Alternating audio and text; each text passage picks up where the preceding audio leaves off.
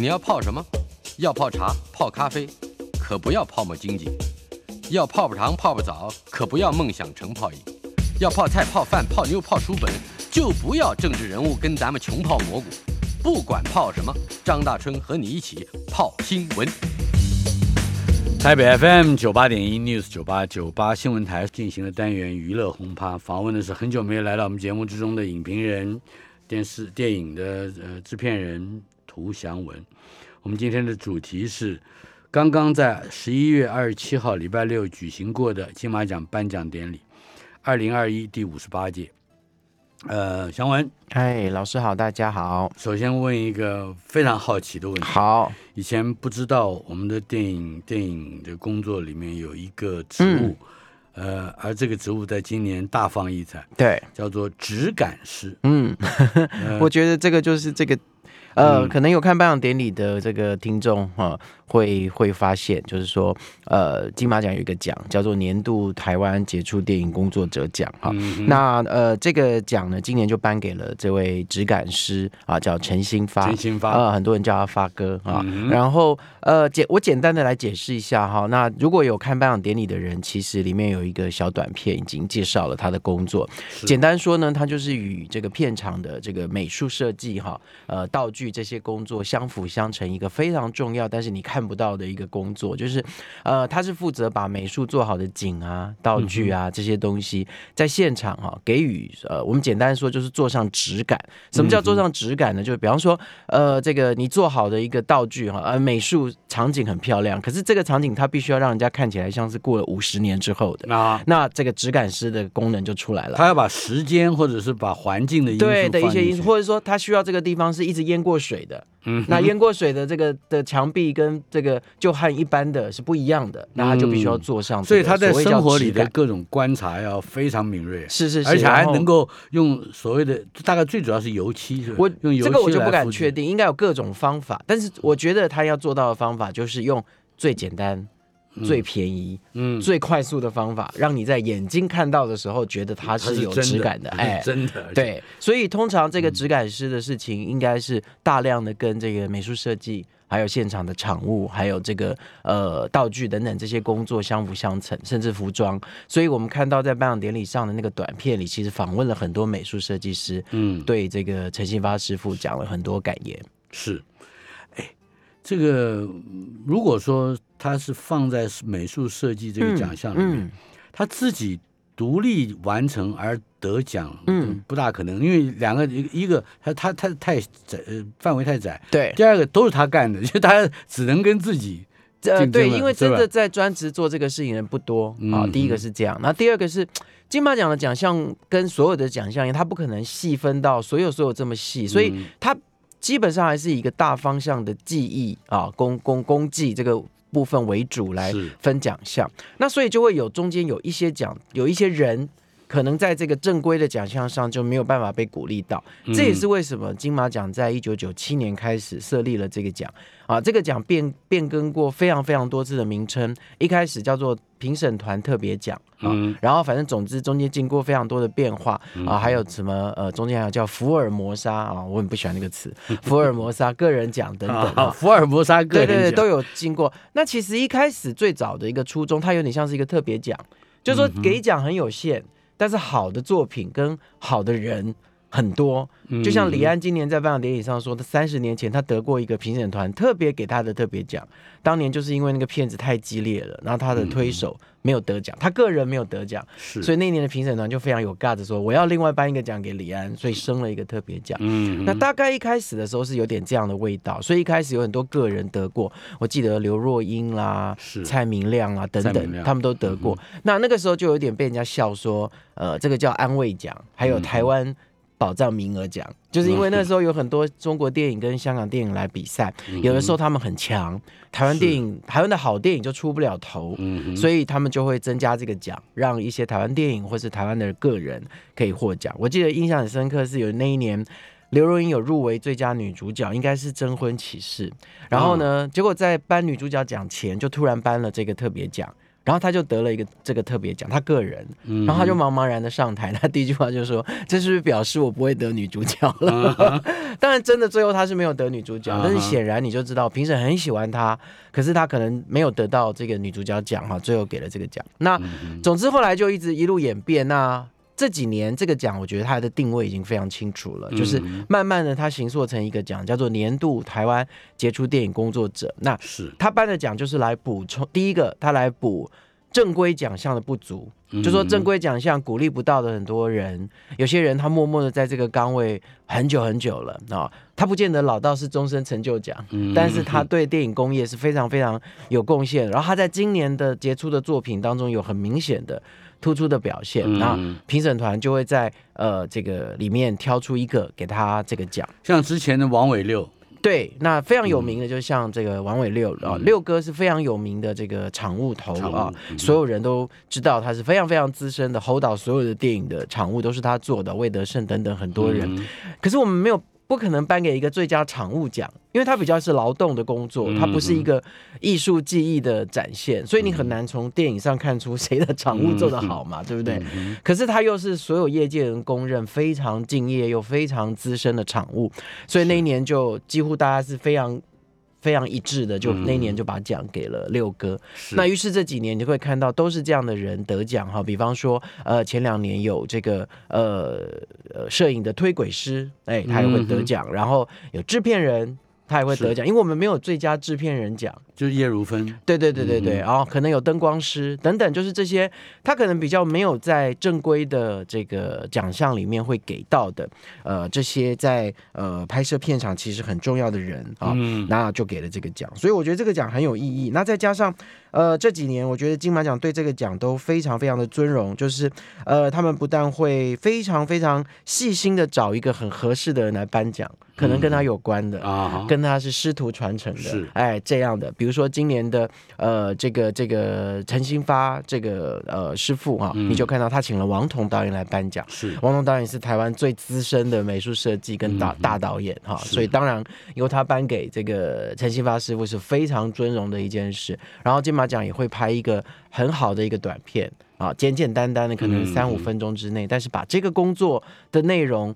和所有电影圈的人士对这个人的尊敬和喜爱，都透过那个影片呢，把它表达出来。那嗯很多观众就像老师刚刚问的，哎很多观众从来不知道电影有一个工作叫做质感师。嗯，但你看了今年的颁奖典礼，看了这个奖，听到他的致辞，你可能就知道哦，嗯原来电影的环节里还有一个这样的工作。另外也就是鼓励很多人在投入这个行业的时候，嗯，可以哎想办法让自己在比如说讲究质感这件事情上得到一些生活上的启发。嗯比方说，我看了陈新发先生的那个访问稿里面，他特别强调，他说这个人走过那条路啊，他说两边要灰要比较多，嗯，中间走的那地方呢要比较明亮因为。会一直被踩到。对对对，哎，他这个都要顾虑到的话，那不得了。我相信这个这个也体也体现了这个电影这个行业，嗯，而且这个对生活有进一步的观察。这个会越做越细，就是他嗯越他从多年来的经验，他就会越就比如说这个我们不会发现的，可是他们为什么会发现，就是因为嗯在镜头之下你会看得出来。是啊、那所以他们就会越做越细，因为在访谈中他们有提到，好像呃，这个陈师傅就是一直精进嘛，然后前几年台湾有很多的国外的剧组来来取景，比方说《沉默》，比方说李安导演的《少年拍》，那其实这些国外的剧组来的非常非常多经验，也都给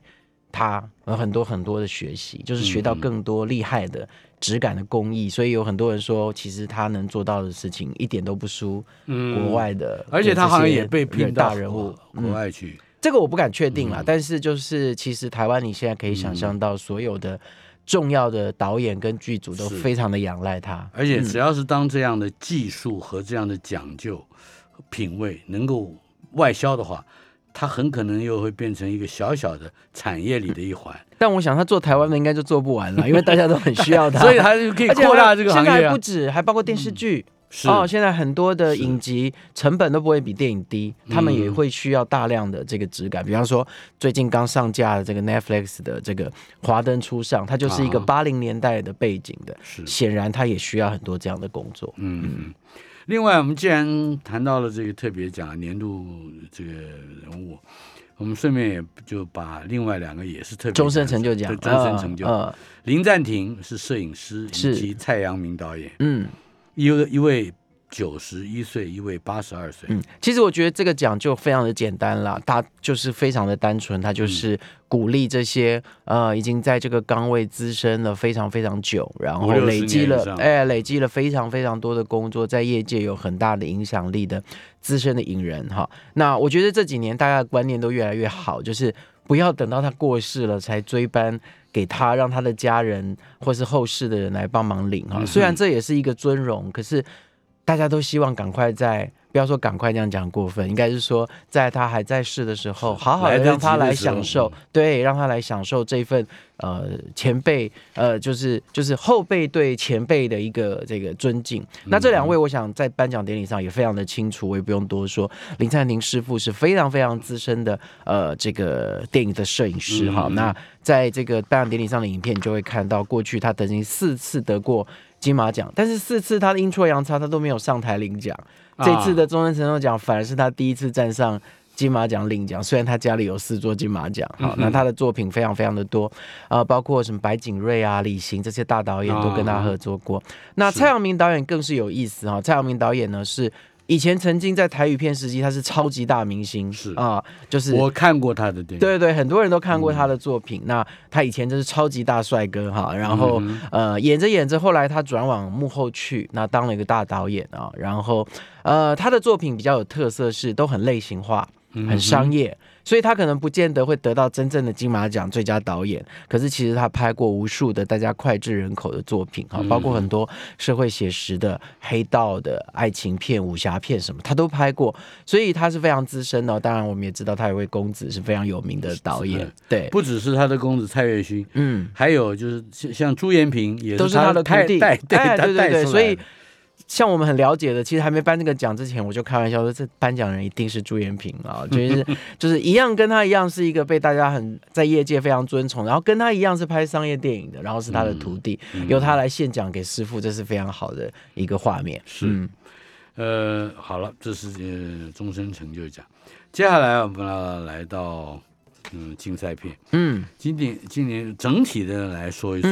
呃，它呈现了一个什么特色？我注意到一点，是。就是好像有一些还蛮平均，竞争还蛮蛮激烈的。嗯，我蛮喜欢今年的评评审给奖的一个一个逻辑哈，倒不是分奖。我我其实觉得今年的台湾电影是没有那么强的，我得坦白说啊、那呃，这个整体以来，我们如果看入围名单的时候，你会发现集中在几部电影上，就是嗯金马奖是一个百家争鸣的一个园地哈，而且这个评审老师也做过评审，评审是非常严格的，来自于各个不同环节的专业的人士，嗯所以他的讨论是非常非常细腻跟精准的哈。那从入围名单里面，你就会发现，过往其实很少有呃这个金马奖的入围影片是，比如说有四部都入围超过十项，嗯哼，这是很难的。是。哦，通常是通常只有一部可以入围超过十项就已经很了不我记。得孤岭街是十二项，对，他已经很了不起，很了不起的。对，但是就是一年有四部都入围十项以上，这是很少的。嗯，那我觉得这反映出来什么？啊、当然表面上看起来好像说哦，大家都很入围很多，竞争很激烈。可是其实我觉得倒过来看，就是可选的片子不多，嗯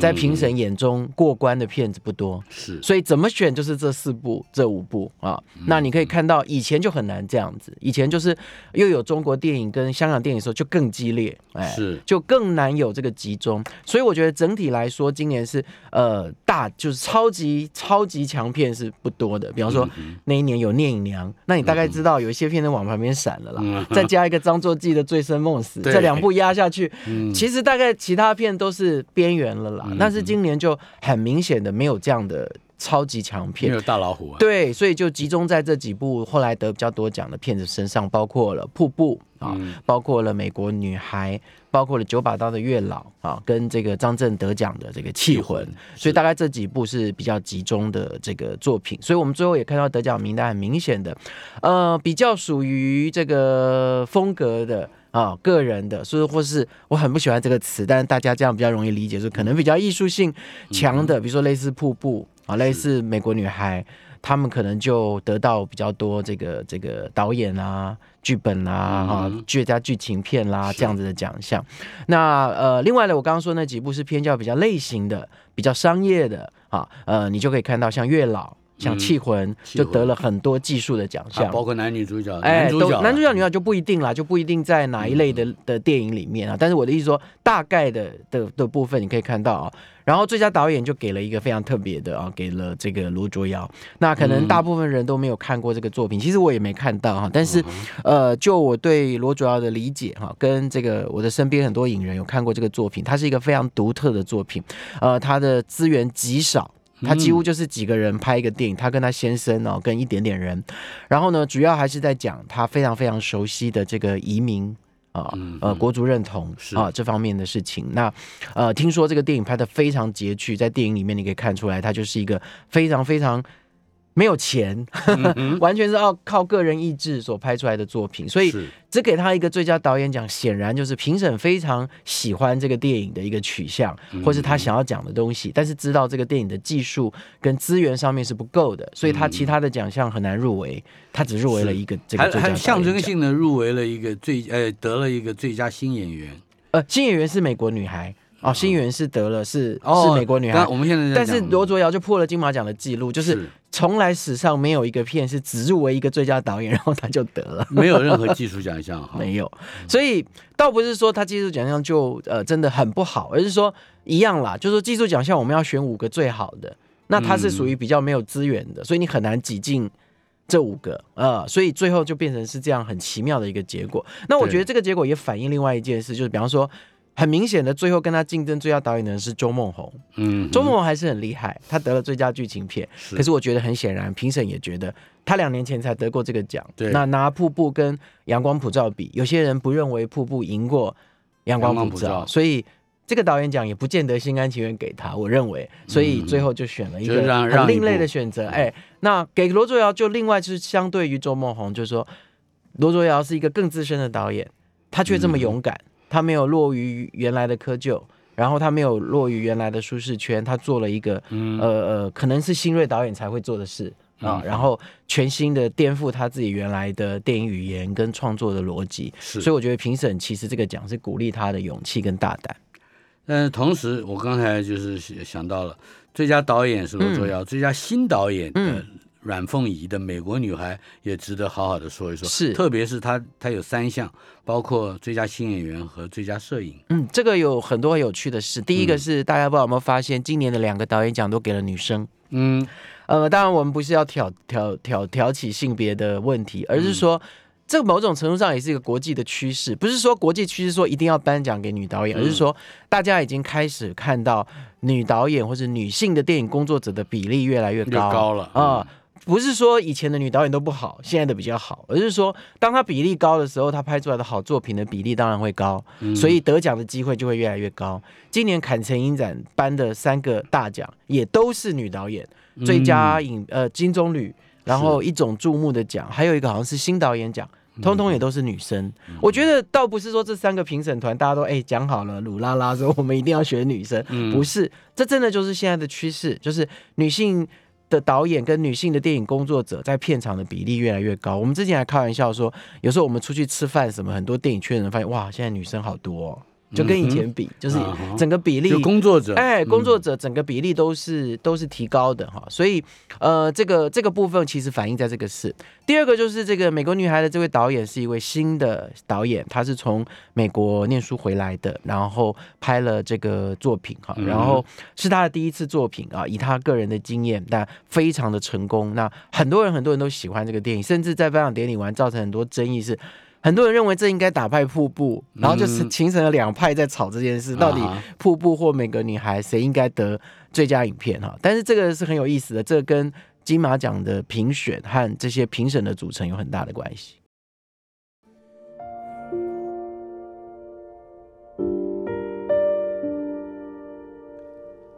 我没有谈的那场恋爱，艾怡良最佳原创电影歌曲奖。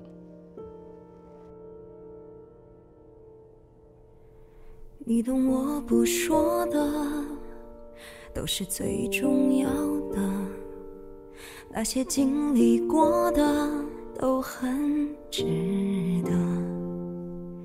不再喧闹或者今年的入围有韦礼安《如果可以》，这是月老的歌。另外有一个 Jane Curious 逐个逐个，嗯，鬼鬼同你住，呃，茄子蛋，还有黄眼人浊水漂流。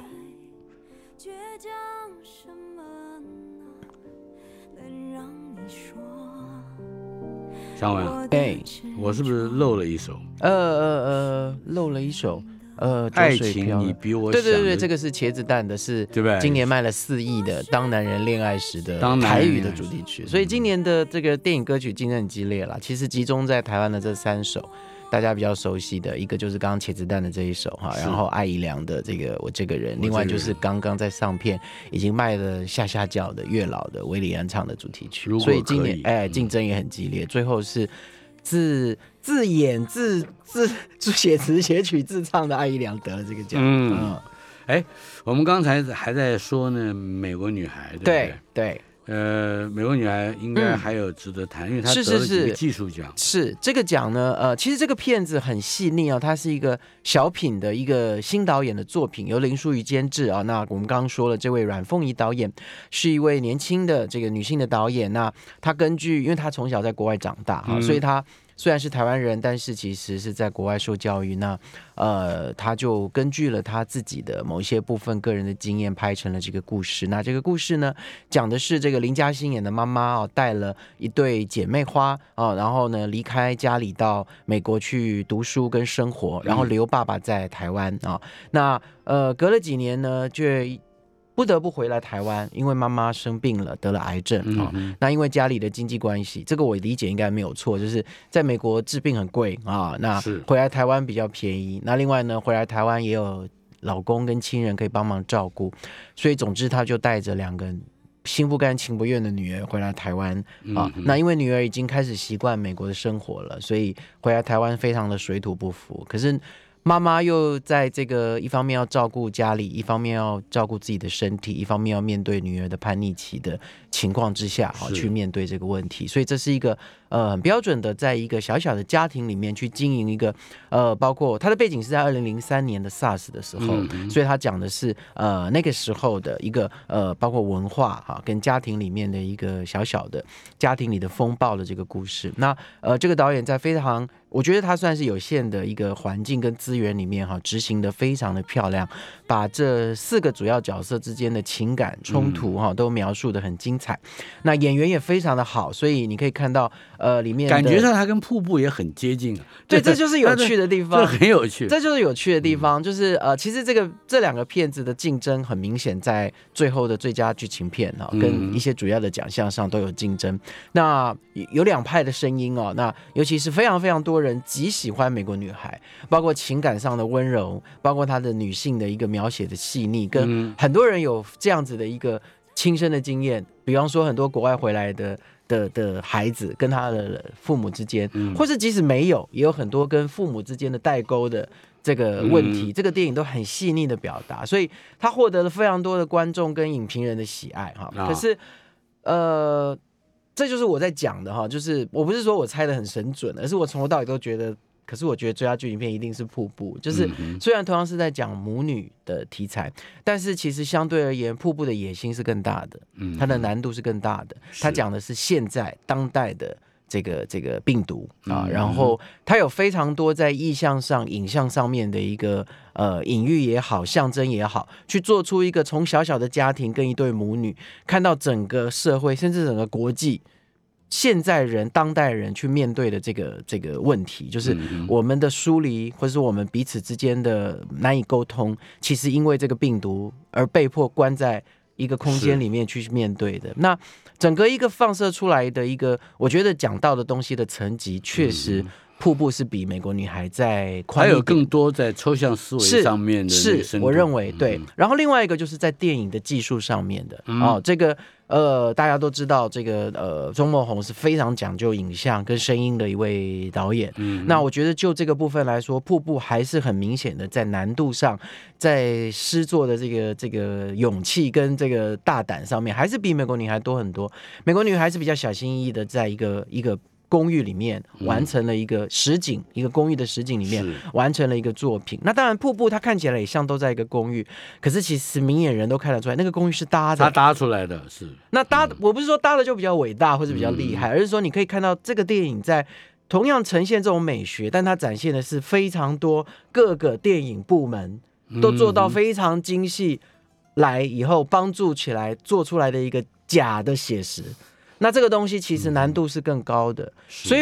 老师你也做过金马奖评审不止一次，你应该很清楚，金马奖评审坐在那里十几个人，有美术设计都是最厉害的，有音乐，有摄影师，大家都是有制片人，有导演，大家都会谈到那个电影最细最细的部分。嗯。其实当这些东西拿出来比的时候，虽然美国女孩几乎很多人认为她几乎没有缺点，就说它是一个很好、很好、很可爱、很温馨、做的很好的电影，可是它的难度、嗯。它的局限，跟他可以做到的程度跟那个比，我觉得还是有一点点差别。嗯我我讲这个话可能有点过分，可是有些业界人会开玩笑说，这还是有差啦，就是一个可能是研究生，一个是大学生，就是说。不是说资深的导演一定比较厉害，但是你可以看到他在调度很多事情上面的那个难度跟挥洒，其实还是比较大气的。那很多时候你不能，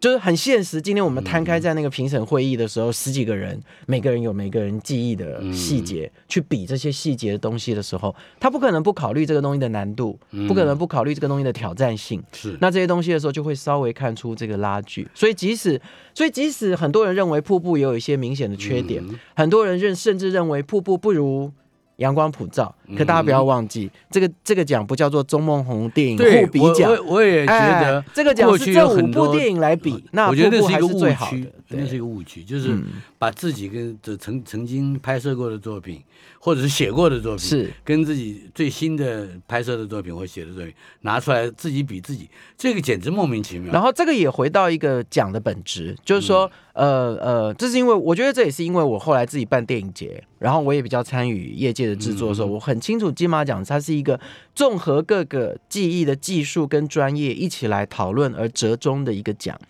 那其他的我们看到很多影评人自己选啊，说白一点，你就是选很主观嘛，你觉得谁最完美，谁缺点最少，谁情感上让你。最澎湃啊，所以你可能要求的是，你觉得你不能看到很多明显的缺点，你可能看到的是，在这个他不会管你的题目大不大，你的技术各方面展现的这么细，他可能就真挚的觉得这个电影的给你的感受是最强烈的，所以变成外界所有人都猜美国女孩，结果评审还是一样。完全不理外界的声音，他们就是选了瀑布。可是其实我觉得，就金马奖原来的一个本质跟他的评审的说他的传统对我觉得其实最后还是会跑到瀑布这里。所以最佳导演为什么他也故意不给周梦红？我觉得是有道理的。好的，接下来我要出一个奇招啊，我嗯，呃，我们本来应该比如男主角、女主角啦，或者什么这些谈是，但是，是我我想有一部片子啊，嗯只得了一个奖，嗯最佳男配角，嗯，鬼扯。是很多人讨论这个片子，但是它嗯好像现在票房也都在紧急抢救之中。嗯，里面的最佳男配角是刘冠廷。对。那我们来谈谈刘冠廷以及《鬼扯》这部片子。我觉得刘冠廷得奖就是成也鬼扯，败也鬼扯。就是说，呃，我觉得这个作品其实整体来说，它是一个非常有娱乐性的作品，因为它中间不断在解谜啊，然后他一直想让观众以为是这样，最后他又跑到另外一个地方去啊，嗯然后一直有你意想不到的情节跟人物出来，但。我觉得这个电影有一点点节奏上面的一个问题，就这是我自己的感觉，嗯就是比较细的来考虑这个电影的时候，我觉得它有些地方有点拖啊。然后我觉得它有点有趣的是，它都是各方来的厉害的演员，嗯但我觉得可能因为这也是新导演，就是说。文啊呢？呃，对对对，陈以文啊，然后你说刘冠廷啊，什么侯彦西啊，就是都是演很久的啊，和陈柏霖，啊，陈柏霖对对对。是可是我觉得就是因为是群戏哈，所以这个电影在我觉得在表演的这个的整体的调度上，有些东西我觉得不是那么的整，整齐划一。对对对对对。那也因为这样，所以刘冠廷就跑呃就跑出来了。他好像有一个 role model 是梁 梁朝伟。对对对，因为这个电影其实是一个有点黑色幽默的电影，嗯就是说里面的人并没有在搞笑，可是他希望观众笑。嗯那所以里面的人其实是严肃的在表演，嗯可是其实他又希望这个电影的节奏是让观众一直觉得很贱、很好笑。那我觉得坦白说，这个对演员来说很难啊。嗯那我觉得大部分里面的演员都是以严肃的的表演他不是为了逗趣而来对，在表演。只有刘冠廷是悠游在一边严肃。但刘冠廷在电影里看起来很严肃，嗯但是因为他电影里面角色实在太好笑了，他是一个，他其实是一个黑道的小弟，嗯被派去呃这个跟两个呃其实混混的警察，嗯然后跟踪跟监他们，因为其实这两个警察黑吃黑，他吃了黑道的东西，然后刘冠廷等于是黑道被派去警察那里卧底的，结果他的他没想到他设定这个角色是他的人生目标是。他人生目标最想做的就是像梁朝伟在《无间道》里面做的卧底，所以他就变成是一个明明是一个黑道卧底到警察里面，然后一直假装自己是警察。所以刘冠廷是用严肃的方式在演这个角色，但是他每一个举动都要很好笑。嗯可是刘冠廷有演到了，所以我觉得刘冠廷变成是在这一群认真严肃表演的人里面最突出的一个。那个突出是因为他的角色，当然他演的很精彩啦，但是因为他的角色最奇怪，他的角色就是反讽式的的的幽默，而且那个幽默是。所有的观众都看得出来，而且他有很多很爆笑的场景，所以我觉得刘冠廷是在这个电影里很讨喜的。然后呃，里面他又是难得评审会想要给一个喜剧的演出，他就变得很突出。台北 FM 九八点一 News 九八九八新闻台，在十一月二十七号礼拜六已经举行过的金马奖颁奖典礼，第五十八届金马奖。呃，我们今天来讨论这里面的几部片子。呃，刚才就谈到了最佳男配角、最佳男主角张振德，《嗯气魂》嗯这部片子也得了最佳剪辑奖。嗯，呃，可以谈一谈整体而言，这部好像是以警察，而且是生病的警察做背景的，是这样一个。呃，其实他很难讲他的这个故事哈，有点复杂，但是。我觉得现在很容易看到了，因为江正得了最佳男主角。我昨天在 Netflix 上看这个片，又跑回排行榜前十名了，就是很显然金马的效应是有的啊、是大家就会想去看看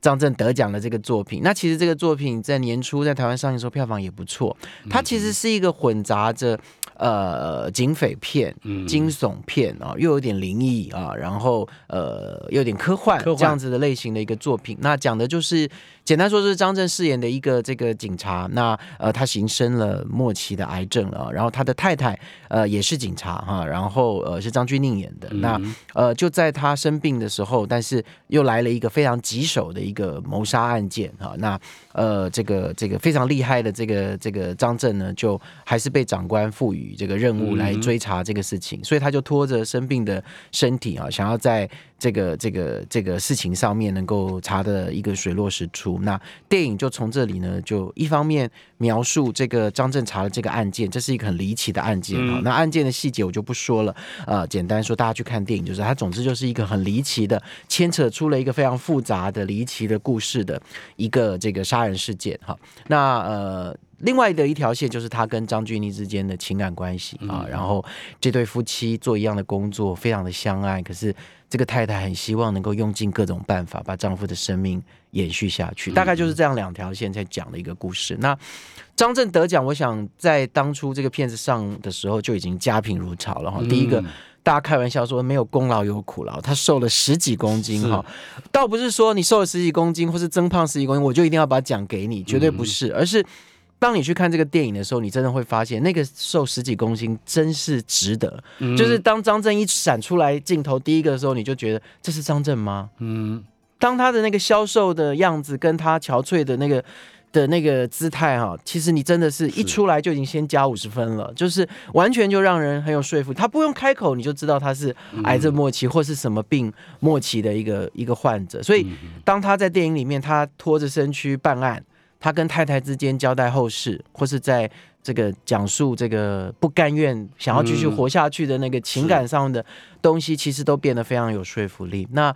当然，过去张震可能从很生涩到中间有很多人呃呃，可能批评他的口条啦，批评他的某些部分，一直到现在过了三十年，他越来越纯熟。包括我们看到一代宗师，看到聂隐娘，嗯一直走走到现在。呃，其实我觉得也是看见证了一个演员非常努力跟这个越来越成熟的嗯一个过程。到这个电影的时候，已经再也没有人嫌弃他的口条或是他的表演，而是一一一一票的赞美他的一个演出。嗯所以我觉得这个得奖也是有点水到渠成。不过今年的男主角竞争真的很激烈了。是包括邱泽、吴镇宇、柯震东，各个嗯都很厉害，都很厉害所以对，其实不到最后关头，张震虽然呼声最高，但是大家也都觉得有可能一下就变成是邱泽或是吴镇宇这样。嗯，另外一位也是慢慢的看看得出嗯成长，而且最后果然大爆发的贾静雯，是，她在瀑布里面演一个妈妈，我觉得贾静雯跟张震的状况是很类似的，就是说很难得，今年都是两个目前都在当红一线的男女演员，但是其实他们都是从童星的时候就开始演，超过三十年的资历。有一。段时间贾静雯还是话题女王，对对对对对大家都不会讨论她演技如何，嗯。或者她的戏如何。嗯，但是这一次从长期以来的工作的这个小荧幕跳到大荧幕，哎，有一个非常其实我觉得贾静雯的经历跟张震就不太一样，张震是一直在电影圈、嗯哦，然后很幸运的得到各种大导演的加持跟努力。那贾静雯真的是一步一脚印，她是从电视开始演哦，然后最近她得奖了，网络上有一堆人挖出当年家家福她那个时候 十几岁嗯。的画面，然后我们大家最熟就是她演《飞龙在天》嘛，然后她中间有一段时间是空窗的，那个空窗是她到中国去发展。嗯那她在中国演了非常非常多各式的剧，其实你得坦白说，我相信在中国发展的这些年，对她来说是极好的磨练，哼，包括表演的，包括人生历练的，当然还包括他中间大家很知道他的八卦，结婚、离婚哦，很多的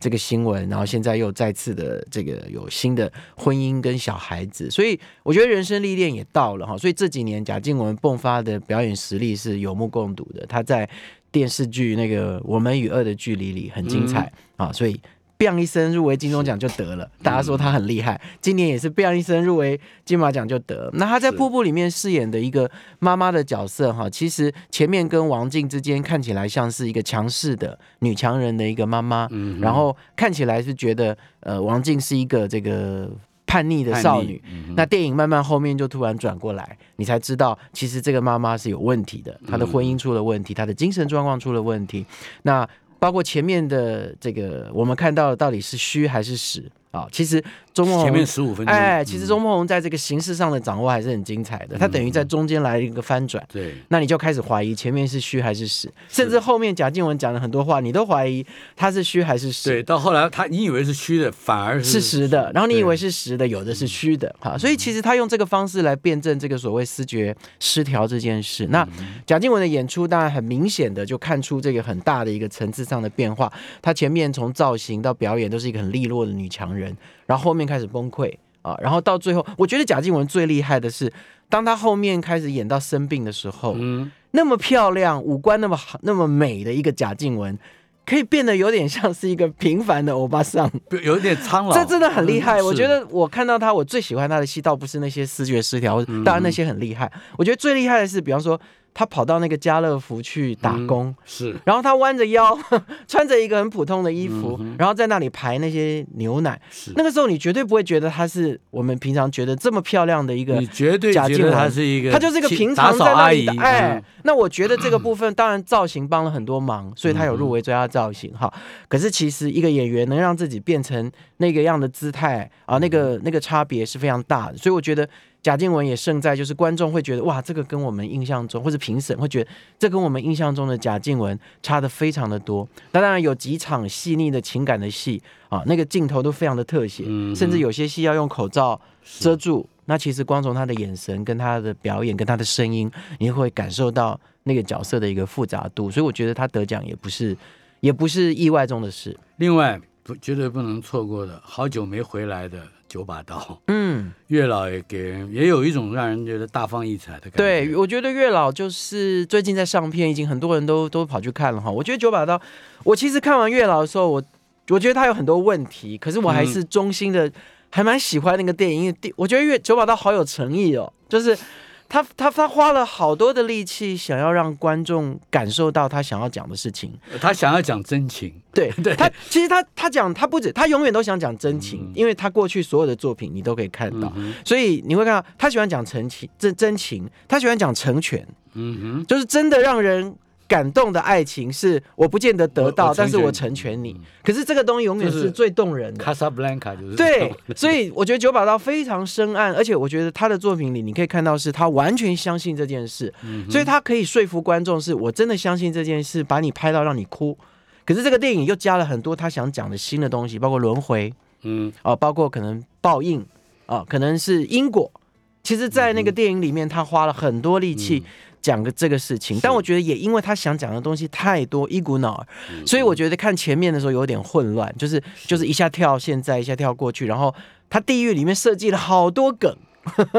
但是这些梗多到有时候你会抓不着，就是他变成只丢出来一点点，接到的人就有接到，没接到的人会觉得很快，嗯。一直往后跑这样。可是我觉得可能年轻人 OK，年轻人觉得这些讯息很棒，但是最后他还是该让你哭的地方让你哭，该让你笑的地方让你笑，所以我觉得他是。今年算是在类型跟这个商业电影上面非常非常有诚意，而且非常努力的一个作品。那我觉得金马奖评审看到了这个部分，所以给他这些技术奖项。观众也看到这个部分，所以给他很好的票房。我们还有一分钟，嗯，谈一谈，嗯，今年没有没有的片子，动画片没有，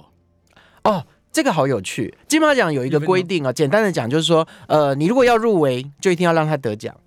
嗯就是如果入围只有一个，你也一定要让他得奖。嗯那如果没有入围，就是重缺的意思，就是嗯今年的他们觉得这个奖项的报名的东西都不够好。那我觉得很显然，我不知道今年有多少部动画报名，但我知道有作品报名。但显然就是评审觉得今年的动画不够优秀到可以入围，嗯所以就做了残酷的选择，就让他给重缺了，所以他没有入围名单，所以就不会有可是有最佳动画短片，我们嗯怎么看呢？海角天涯》呃，这个片我没有看，但是动画短片其实来自非常多呃年轻的嗯动画工作者跟学生。那其实我们的动画短片每年都有非常非常多出色的这些创意，可是其实只要把它拉长到长片的时候，常常会有一些执行上的困难。一方面，它要花很多钱、